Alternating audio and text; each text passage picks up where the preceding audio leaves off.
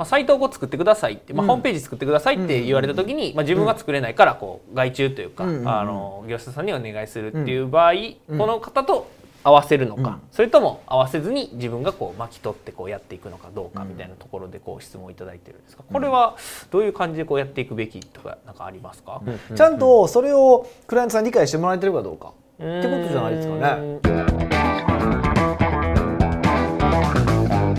はい今日も始まりました。レスポンスチャンネル。マーケティングコス社長の仕事だ。ということでですね今日はゲストに北岡さんをお招きして放送していきたいと思います。よろしくお願いしよます。ろしくお願いします。で今日はあのもう早速こうテーマにこう入って雑談入れへんのかい。今日はこんだけ雑談雑談って来てるのに雑談まあまあいいわ。はい。このあの僕はこの質問をこうやっぱり取り上げたいというね、持ちがすごく前に出てしまう。なるほどなるほど。なるほどなるほど。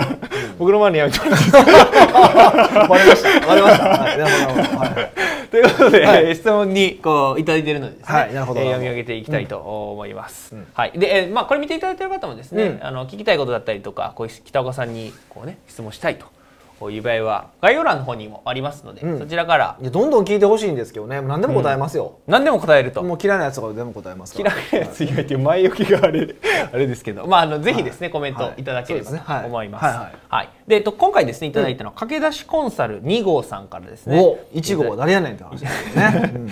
はい、ということでいただいてますが、うん。えーちょっと読み上げていきたいと思います、えー私はマーケティングコンサルとしてビジネスをしていくにあたって、うん。専門分野は専門家に任せたいと思っています。ほうほうほうほう。そこで外注さんやパートナーなどを使うのですが、うん。あ例えばクライアントさんのサイトをさ、えーさ制作する場合、ん。内容に関しては私もアドバイスするとして制作作業などはパートナー会社さんがあ担当する場合はパートナーをクライアントの前に出すべきでしょうか、うん。面談に同席するなどしてパートナーをクライアントに前に出す場合はクライアントの意向をパートナーも聞けるので話が早い。などのメリットがある反面場合によってはクライアントとパートナーで直接やり取りが始まり私の必要性が逆になる可能性があるかと思います。またもしパートナーをクライアントの前に出す場合はパートナーはどういうスタンスがいいのでしょうか、一時的にでも私の会社の名刺を持たせるのかあそれとも、まあ、パートナー会社の名刺でパートナーであることを隠さない、まあおえーお知恵をいただければありがたいですということでいただいております。なるほどね。うん。まあ、サイトを作ってくださいって、まあ、ホームページ作ってくださいって言われた時に、まあ、自分が作れないからこう外注というか、うん。うんうんあの業者さんにお願いするっていう場合、この方と合わせるのか、それとも合わせずに自分がこう巻き取ってこうやっていくのかどうかみたいなところでこう質問をいただいてるんですがこれはどういう感じでこうやっていくべきとかなんかありますか、どっちでもよくないですか？どっちでもいい。そのお知恵をいただければありがたいですって いただいてるんで。どっちでもいいですよと言われるとこのどっちしたらいいのかっていうどどっちでもいいいですとしか言いようがないんやけど、まあ、僕もどっちもやってますけど、まあ、最近はでももう基本的にもうお任せしてますね。あお任せするっていうのは外注あのさんにもううちのそのパートナーなんでそっちに話してくださいって言ってやります。でそれはなんでなのかっていうと、はい。あのー要はクライアントさんとの立ち位置の差だと思うんですけどクライアントさんの立ち位置。要ははい。多分ねウェブサイトとかの受注をするときに多くの場合はウェブサイトをどう改善するかで受注してしまってると思うんですよ。ウェブサイトどうかまあじゃあホームページもともとあるみたいな方あるあってもいいしなかっってもいいんだけど、はい。なんていうかそのウェブサイトをどうするのかっていう視点でしか見てないんですよ。でもうん。本来はですよ、はい。本来ウェブサイトってその会社の経営の全体の戦略、まあ、全体戦略とまで言わなき言わなくてもマーケティング戦略があって、うん。そのマーケティング戦略の中にウェブサイトがあるわけじゃないですか。はいそうですね。うんうん。でしょ？って考えればウェブサイトってあくまでごく一部に過ぎないんですよ。って考えたら、うん、お客さん取られるとか考えありえないんですよ。ででもうん。ウェブ制作会社は作ることしかできないわけだから、うん。多少まあ口が立つ人もいてるけど、うん。とはいえ全体までちゃんと理解できて喋れる人なんていないですからね、うん。やってる人っていないですから、うん。ちゃんとそれをクライアントさんに理解してもらえてるかどうか、うん。ってことじゃないですかね。あじゃあその部分じゃなくて全体をちゃんとこうやってますよっていうのを相手が分かってもらわないとそいうけないっていう。そうそうそうあくまでも全体戦略の中のウェブサイトは一部に過ぎないっていうことをちゃんとお客さんに理解してもらう。ってことは、うん。えっとコンサルタントは全体戦略を立案してくれる人うん。でウェブ制作してくれる人は手を動かしてくれる人みたいな立ち位置。うん。ここをちゃんと相手に理解してもらえるかどうかっていうのがポイントじゃないですかね。ねそれな立ち位置を理解してもらえなかったらどういう感じになるとかってなんかあるんですか？だからこっちの方が専門性はすごく強いわけじゃないですか。うん。だから例えば、えっとヘッドラインはこういうふうにした方がいいですよとか、SEO 的にはこっちの方が強いですよとかって言われたら、うんなんかこっちはめっちゃ詳しそうな気がするじゃないですか。まあそっちに頼もうかなってなりますよね。そうそうそうそうそう、そういう話です。で持ってかれるってだけの話です。ああ、なるほど。じゃあその持ってこの方多分持っていかれたくないっていうのが多分あると思うんですけど。ますよね、うんうんうん、そういうためにはその、まあ、全体ができますよっていうのをこう伝えるっていうところそうそうだからちゃんとあのちゃんとやっぱ絵で描いてあげた方がいいと思いますけどね。絵で描く。だから例えば、はい、こう新しく作るウェブサイトがありますよね。と、はい、このウェブサイトからこういうお客さんを獲得していって次こういうマーケティングをしていってこ,、ここでお客さんをセールスかけてで次この商品を売っていってこういう全体像がありますと。でこのウェブサイトはちょっと手は動かせないから、業者さんに作ってもらいましょうみたいな感じですかね。うん。あなるほど。じゃあ相手に全体図提示をまずしてあげるちゃんともちろんしておかないと、はい、わけわかんなくなりますからね。で多分いろんなその SEO の話がいろいろ出てくると思いますけどそれはもう全部考慮入れてますからと、うんいうのをちゃんと伝えておけばそんなに問題ないことないですけどね。うんなるほど。じゃあその、まあ、全体図を伝えて、うん、えー、実際にそのこの部分をお願いしますとか、外注さんにこうお願いしようと思ってますっていうこう話をこうすると思うんですけど、まあ、その時でもその専門というか、まあ、ウェブ関係ってなったら、そのまあ、ホームページ屋さんだったりとか、まあ、業者さんのところが結構いろいろできるってなった場合に、こう移ってしまうっていう可能性もなくはないとは思うんですよね。単純にその全体を示したっていうだけではこう、いいっちゃうというか、あの奪われるって言ったらあれですけど、お客さんが移動してしまうってなると思うんですけど、その普段からこの全体をマーケティングできる人というかそういう形でポジショニングというんですかね。こう立ち位置としてこう確立していくというか、作っていくためになんかどういうふうにやっていくとかってなんかあったりしますか？専門家というか、まあ、マーケティングコンサルタントとして、まあ、ずっとこういてほしいというふうにこう思われるために。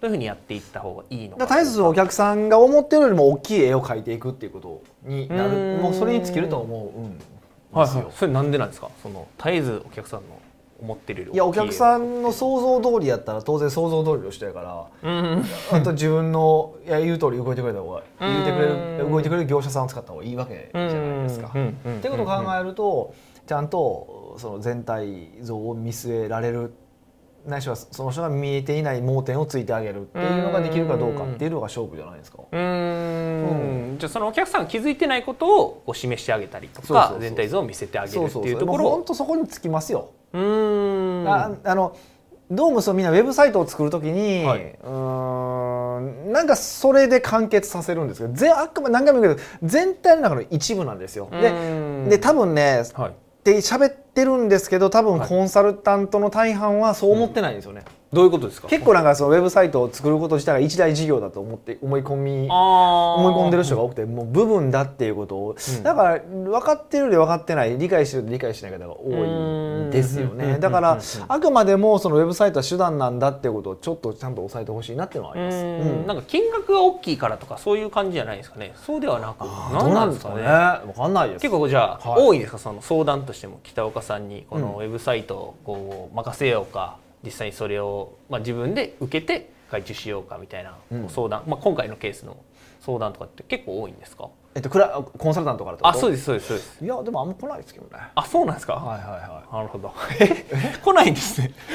そんなそういう相談はあんま来ないっていう。うんまあうん、うん、そんなに来ないですよ。うんで、あとはポイントはもう一つあって、はいはい、そのあのそう制作会社さんとも仲良くしておくってことですよ。はい、ああ、まあその任せる先の制作会社さんと一緒にやっていくみたいな、ね、しっかりと関係性を作っておけば例えば一回そういうことをやってそこでお客さん取ってしまったその後この人を回してもらえないってことになるわけじゃないですか。長く付き合った方が得なんですよとか見せていけば当然ですけどあのそこはあそれは北岡さんに言ってくださいっていうふうになるじゃないですか。っていうのも大事だと思いますけどね。だからやっぱり一人いい方とこうパートナーシップで長くお付き合いできる方相性の合う方を見つけていくっていうのは結構大事なんじゃないかなと思いますね。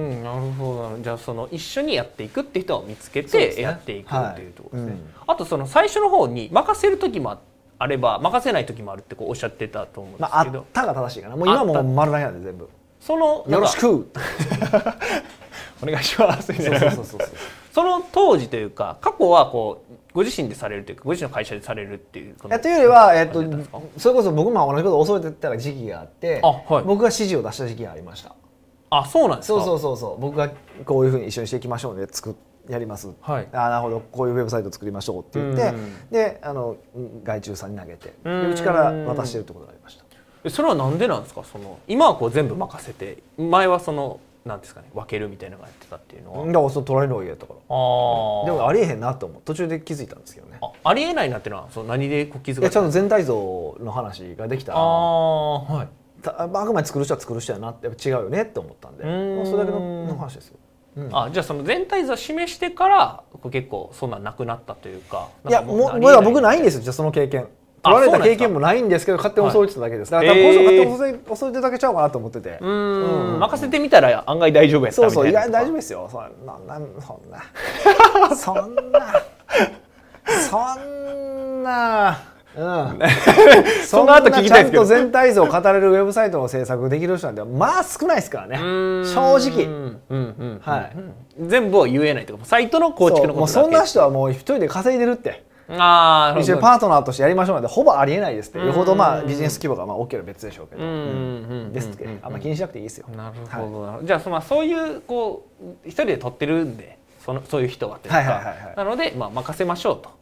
そういう感じ。そういうことでございますよ。ね。はい。じゃあその、まあ、今回のやつでいくと、おまあ、パートナーさんをクライアントさんの前に出す場合、まあ、はい。紹介の仕方というか、うん。まあどういうこうスタンスでこう案内してあげるといいんでしょうかっていうのでまあだからうちが信頼してるる制作会社の人なので、まあ、この人とちょっと3人でやり取りしていきましょうみたいな感じかな、うーんうんうん。あじゃあその3人でやり取りみたいな感じね、まあだからコンセプトとかこういうことかか、こういう要素がいるよねっていうことはやっぱり一緒にここで決めないとダメじゃないですか、うん。でそれを形にしてくれるのが制作会社っていうスタンスなので、ああなるほどなるほど。あじゃあまあその大きい部分というか上流工程は結構この2人で作っていくってそうそうそう。そういそうう。で作業というかまああのじゃ制作っていう過程でお願いするってい、そううそうそういうことでございます。なるほどです、じゃあ今回こういただいているうご質問ですね、まあ、うん。専門分野は専門分野にこう任せたいと思ってますと。で、えーこういう質問をこういただいたんですけど、まあ、今回のテーマをこうまとめていただくとどんな感じになるまあ人まああれですよね。あのーやっぱその大きく大きなこうグランドデザインを語れるコンサルタントになろう、初めやっぱりそのね結構目先の手段の話ばっかりしちゃいがちなんですけど、多分こういうことを心配するってことはある程度お客さん獲得できたりとかしてきてるってことだと思うんで、はい多分その、えー次のステップに行く、うん準備だと思うんで、うんよりその今の視点よりもより高い視点でお客さんとこうお話しできるように、うんまあ、なっていくチャンスじゃないかなというふうに思います。うはいじゃあもう誰しもが通るみたいな感じですかねコンサそうルなんですよね。わかんないです。多分通ります。きっと通ります。はい。はい。じゃあそういう時が来たらもう任せると、任せましょう。で全体像を伝えて任せるっていうそう、取られたらと取られた時です。ああ、うん自分のやり方が悪かったよねって反省する材料なんで。うーはい。んなるほど、うんありがとうございますじゃあこの駆け出しコンサル2号さんはですね、うんぜひ全体像を伝えていただいた上でここをお願いしてますよっていうのでもうつなげていただくと。いうのでやっていただければと。思います。はいはい、えーそれではですね、触らずにいきます。はいはい、はい触らずにいきたいと思います。はいえーそれでですね、本日のレスポンスチャンネル以上で終了とさせていただきます。最後までご覧いただいてありがとうございました。最後までご覧いただいてありがとうございます。いいね、チャンネル登録をよろしくお願いいたします。レスポンスチャンネルでは今、質問を受け付けております。コロナに関することやビジネス、マーケティングのことなど、あなたの質問をレスポンスチャンネルでお答えさせていただきます。質問は概要欄からお願いいたします。あなたの質問お待ちしております。